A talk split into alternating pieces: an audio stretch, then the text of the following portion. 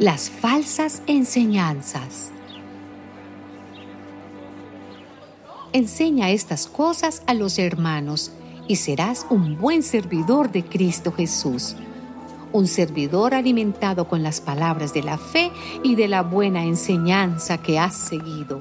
Pero no hagas caso de cuentos mundanos y tontos.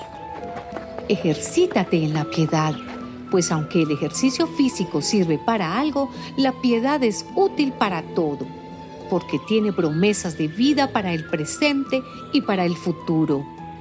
Esto es muy cierto y todos deben creerlo. Por eso mismo trabajamos y luchamos, porque hemos puesto nuestra esperanza en el Dios viviente, que es el Salvador de todos, especialmente de los que creen. Estas cosas tienes que mandar y enseñar Evita que te desprecien por ser joven.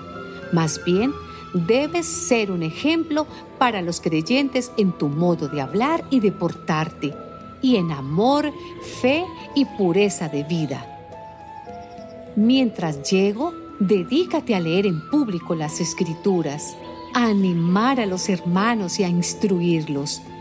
No descuides los dones que tienes y que Dios te concedió cuando por inspiración profética los ancianos de la iglesia te impusieron las manos.